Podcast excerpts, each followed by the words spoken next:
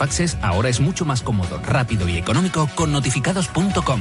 Con notificados.com envíe Burfaxes a través de Internet cómodamente desde su ordenador, con la máxima seguridad y validez legal, 10 años de plazo para acuse de recibo y testimonio notarial de certificación de contenido. Notificados.com.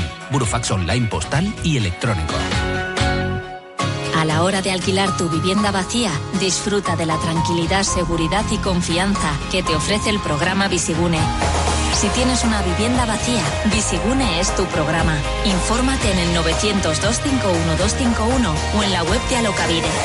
Gobierno Vasco, Euskadi, Bien Común. Onda Cero.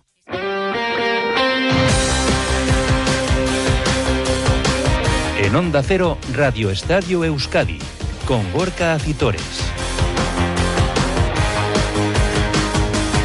Con Nacho Losada, los mandos técnicos, ¿qué tal la racha al León Deporte? Hasta las 3 en punto de la tarde en este lunes 6 de noviembre, en el que tendremos que repasar lo que nos ha dejado el fin de semana deportivo, que en fútbol nos habla de las victorias importantes del Atlético ante el Villarreal en la cerámica o del Deportivo a la vez frente al colista Almería en Mendizorroza. Y la derrota injusta de la Real Sociedad del pasado sábado en Anoeta frente al Barcelona. Una Anoeta que recibirá el miércoles la cuarta jornada de la fase de grupos de la Champions League en la que la Real se medirá al Benfica con la posibilidad de clasificarse ya matemáticamente para la siguiente ronda. Además hablaremos de segunda división con un nuevo varapalo. Ayer con la derrota ante un rival directo de la Sociedad Deportiva Morivieta cayó en casa el Lezama frente al Huesca, el punto importante cosechado en Cornellá ante el Español para la Sociedad Deportiva Ibar. Mala jornada para el baloncesto y nuestros equipos de Liga CB con las derrotas tanto del Vasconia como de Bilbao Basket. Repasaremos también el quinto triunfo consecutivo del Léboro de Guipúzcoa Basket o la jornada en la Liga Femenina que solo nos ha dejado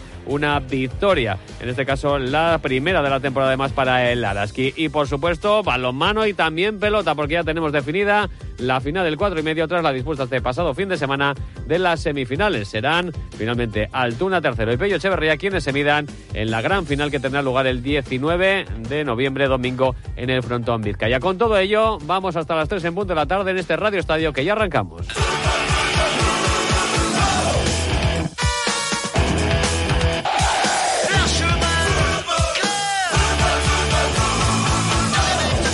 42 minutos pasan de las 2 de la tarde. Abrimos, abrimos página futbolística de esta decimosegunda jornada de Liga en Primera División que nos dejaba ayer el triunfo del Atlético en el Estadio de la Cerámica frente al Villarreal. Un Atlético que ha estrenado además la nueva equipación, esa camiseta tan criticada de representante del 125 aniversario que estrenó de la mejor manera el Atlético de Ernesto Valverde con un triunfo con tres puntos importantes ante un rival como el Villarreal, al que maniató durante buena parte del encuentro y al que afrontó de manera, eh, bueno, pues eh, no pudo ser mejor con el inicio del partido, con el tanto de Íñigo Ruiz de Galarreta a los dos minutos de partido para poner el 0-1 y después con una presión en campo contrario, robando muchos balones, llegaron los tantos de los hermanos Williams. Primero Nico y después Iñaki para certificar a la media hora de partido que el Athletic vencía por cero goles a tres. En la segunda parte, el conjunto rojiblanco de Ernesto Valverde pudo incluso ampliar esa eh, renta de 0-3 pero no estuvo acertado de cara a la portería rival y en tan solo minuto en el tramo final del encuentro, entre los que van entre el minuto 86 y 87 de partido, dos goles consecutivos del Villarreal metieron el miedo en el cuerpo a los eh, Leones, que acabaron prácticamente pidiendo la hora para salvar esa victoria, esos tres eh, puntos. Al término del encuentro, Ernesto Valverde reconocía que estas cosas a veces, a veces pasan, que ganas 0-3 y que está a punto de terminar el partido y que acaba sufriendo y pidiendo la hora. Esto va así.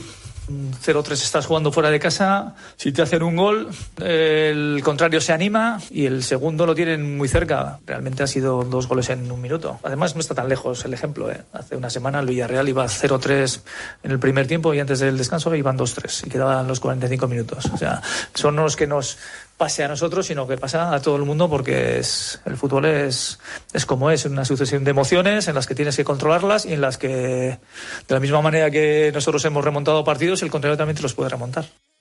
Y eso es lo que casi ocurre, pero no ocurrió al final del partido porque el Athletic logró los tres puntos gracias a esos tres goles de la primera media hora del encuentro, ya que fue muy superior a su rival a lo largo y ancho del partido, pero acabó, como decimos, eh, sufriendo. En cualquier caso, victoria importante después de dos jornadas en las que no había logrado el triunfo el Athletic para sumar ya 21 puntos y colocarse en solitario quinto en la tabla clasificatoria de la primera división tras el resto de resultados de esta decimosegunda jornada en la máxima categoría. Un triunfo ha sido importante a juicio de Ernesto Valverde. Pues significa mucho porque sabíamos que cuando vienes de, de una racha en la que no estás ganando, el volver a reencontrarte con la victoria es importante también porque este es un campo que no se nos suele dar bien. Yo creo que el día generales hemos hecho un buen partido, un gran partido.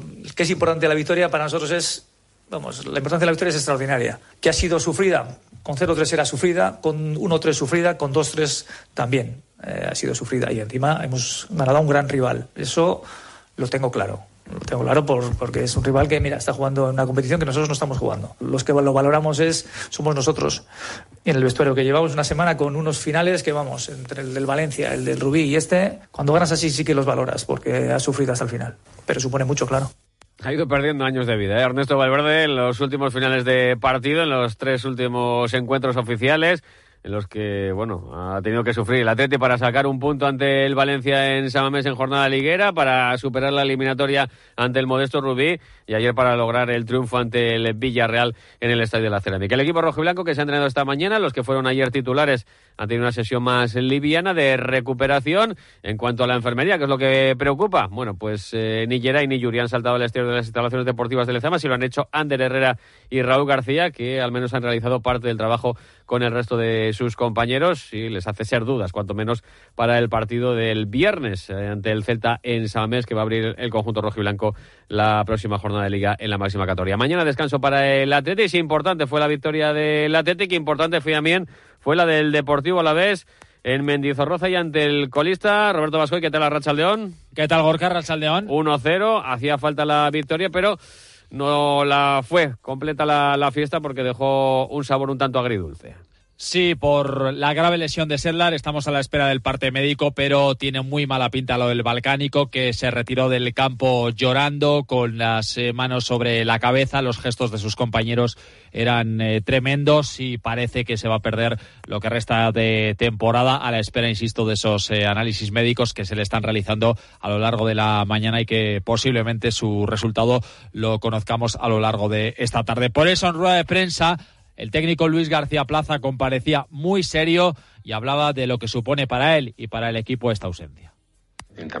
Y es ahora mismo para mí es el, jugador que nos da todo el equilibrio atrás. No porque Rafa y Apcar no estén bien, sino que son chavales muy jóvenes y necesitan la... Mirar al tío al lado y dice, este tío es frío como un témpano, tiene una tranquilidad tremenda es una si se, si se confirma, porque no lo mismo, oye, pues ha sufrido una lesión muscular. El año pasado no jugó algunos partidos, recuerdo, pero si se confirma, es una baja muy dura para nosotros.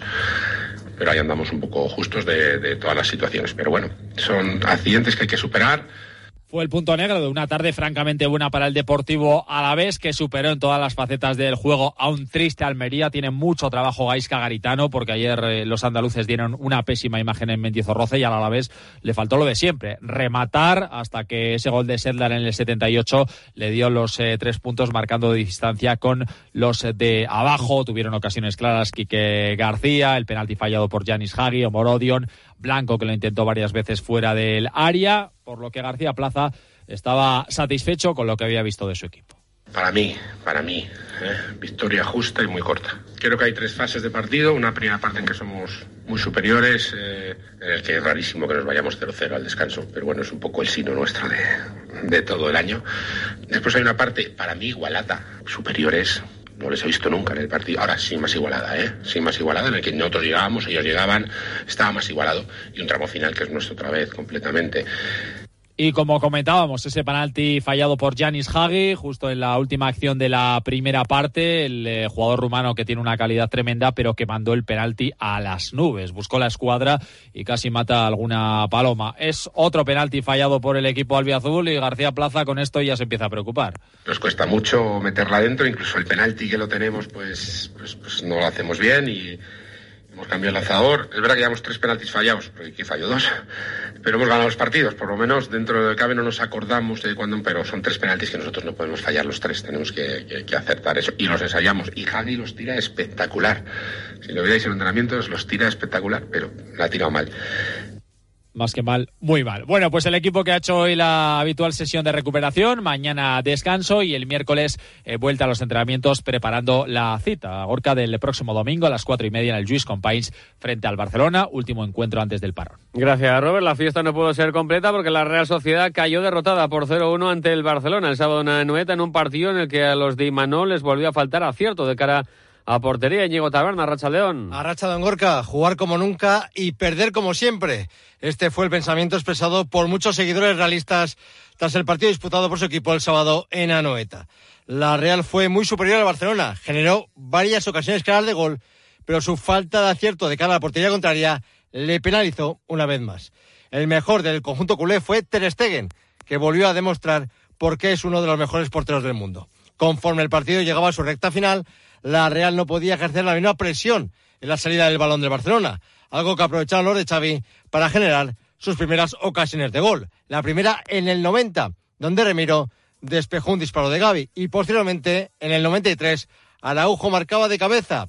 En un primer momento Alberola Rojas lo anuló por fuera de juego, pero tras ser revisado por el VAR se dio por válido. Una derrota que le dejó muy tocado a Imanol, que no podía disimular su enfado tras el partido. Y ya no me vale. Eh, y lo que vale y de lo que se trata es de jugar como hemos jugado, pero para ganar. Y lo dije ayer, y hay que ganar.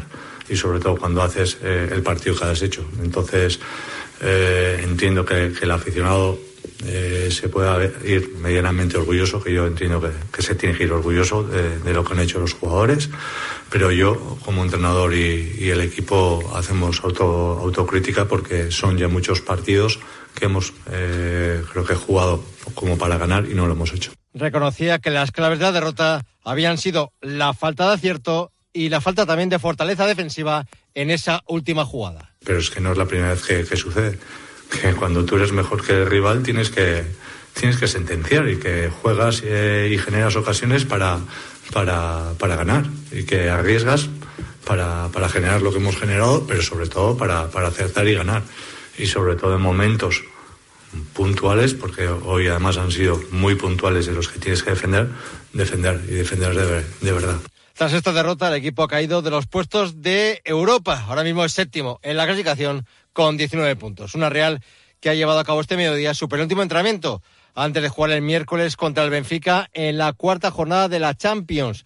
Traoré es seria duda para el partido por unas molestias musculares que ya le obligaron a pedir el cambio en la segunda parte en el encuentro contra el Barça.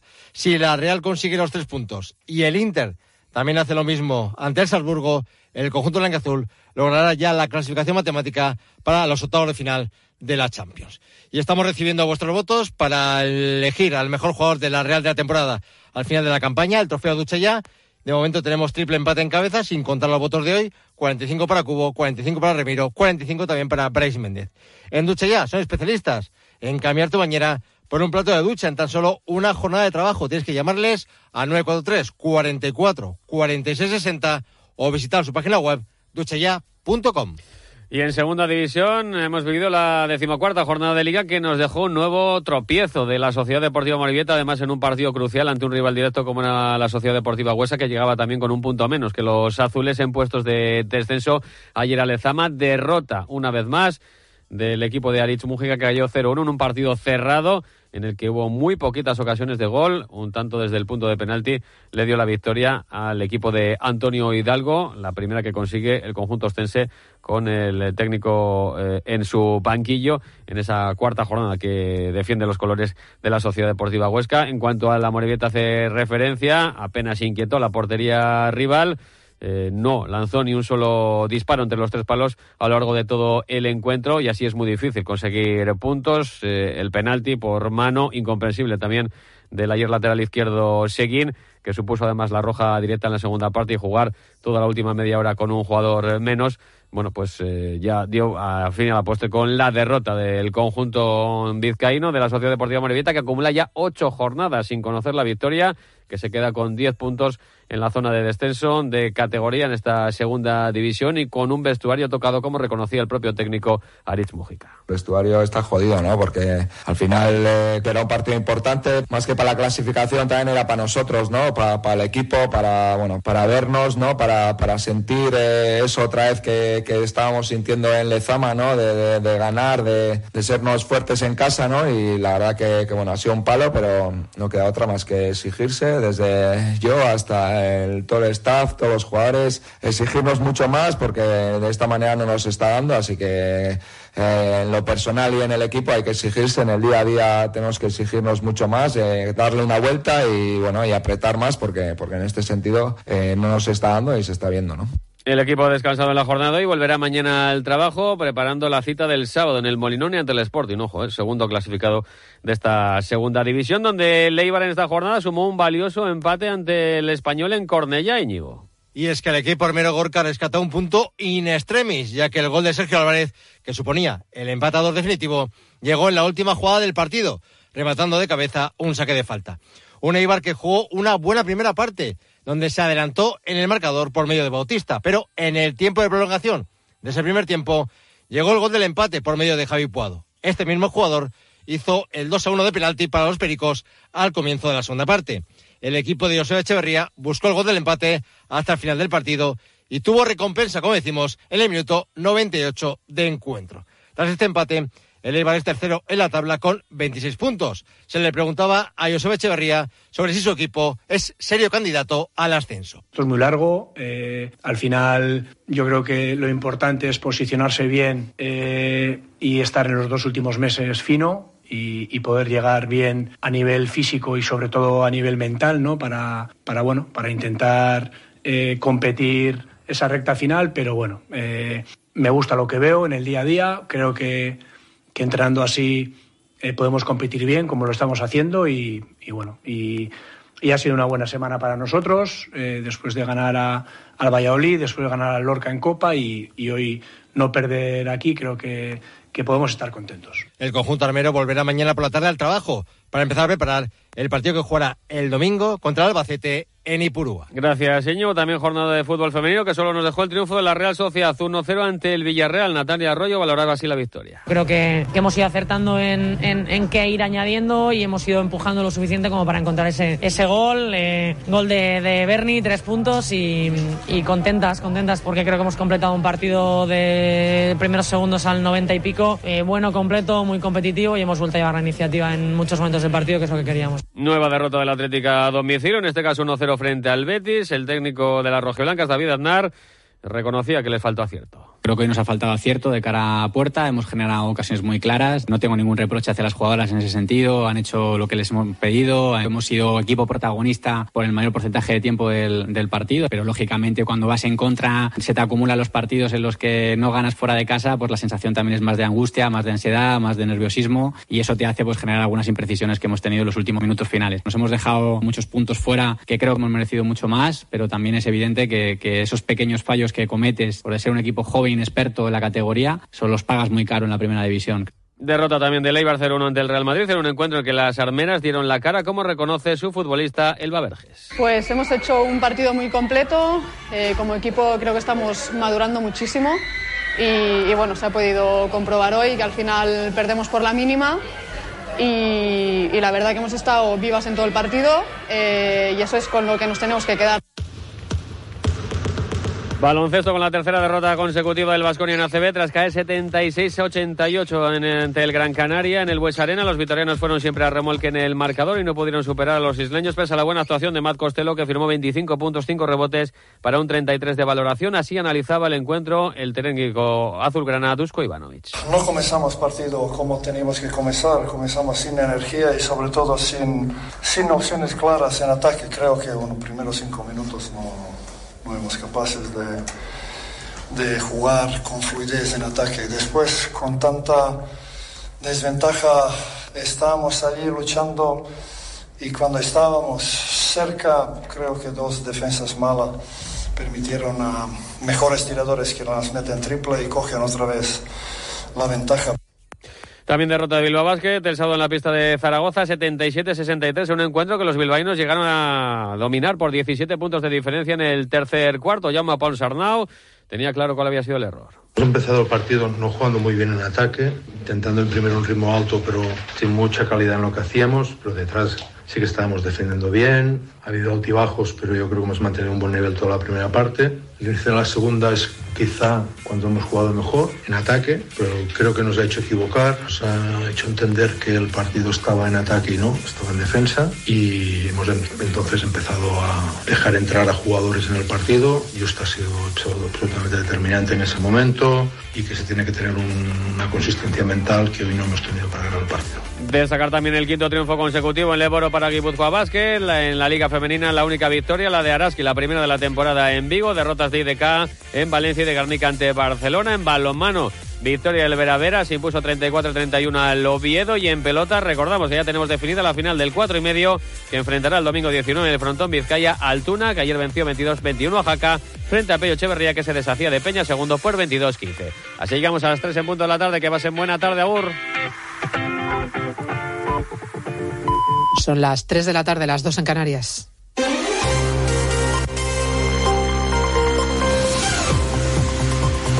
Noticias en Onda Cero. Tardes. Tiempo para actualizar en tres minutos la información que les venimos contando desde las 12 en punto de la tarde Noticias Mediodía, con novedad judicial relevante. El juez de la Audiencia Nacional que investiga Tsunami Democratic por su papel en los disturbios tras la condena a los líderes del Prusés tiene ya lista de imputados. Entre ellos cita a Carlas Puigdemont. Audiencia, Eva Llamazares. El juez cita como imputados al expresidente Puigdemont, a la secretaria general de RC, Marta Rubira, y a otras diez personas por delitos de terrorismo en la causa que investiga a la plataforma Tsunami Democratic que coordinó las protestas contra la sentencia del Prusés. En el caso de Puigdemont, al ser eurodiputado, el magistrado Manuel García Castellón le ofrece declarar voluntariamente antes de que se formalice el suplicatorio, sin el cual no puede proceder contra él. Un informe policial refleja la presencia de Puigdemont en varias reuniones y que los coordinadores habrían recabado su apoyo. Pues veremos cómo cae esto en la mesa de negociación que mantiene abierta el PSOE con Junts, Santos Cerdán y Puigdemont para la investidura de Sánchez. Siguen negociando en Bruselas Según fuentes socialistas, se afinan cuestiones técnicas de la ley de amnistía. El acuerdo se hace esperar, pero todos lo dan por hecho. También el Partido Popular, por mucho que les pese, no les amedrentarán, ha proclamado hoy Feijó ante la Junta Directiva Nacional y lo demostrarán en las calles. Quieren amedrentarnos, pero estaremos el 12 de noviembre a las 12 de la mañana en todas las plazas de las capitales de provincia de España recordando que somos una democracia y un Estado de Derecho. Bueno, mucho se habla de Junts per Cataluña, indispensable para la investidura de Sánchez, pero no son los únicos. No se habla, por ejemplo, del PNV. Hoy se ha encargado de recordarlo el Lendakari Urcuyo. Estamos en un proceso de negociación. Creo que no solamente es eh, la resolución de las conversaciones entre el Partido Socialista Obrero Español y Junts lo que queda pendiente. Creo que queda pendiente algo más también. Esta tarde hay pleno extraordinario del Consejo General del Poder Judicial. Se prevé cuando menos intenso. Los vocales acuden divididos a una cita de la que debería salir una declaración institucional contra la amnistía. Y contamos además que hacía mucho que no asistíamos a ataques al arte para defender al planeta. Hoy dos ecologistas del grupo Stop han sido detenidos en Londres. Esta vez no se han pegado a ningún sitio. Directamente han roto a martillazos el cristal que cubría, que protegía una pintura de Velázquez en la National Gallery. Venus del espejo se han liado a martillazos.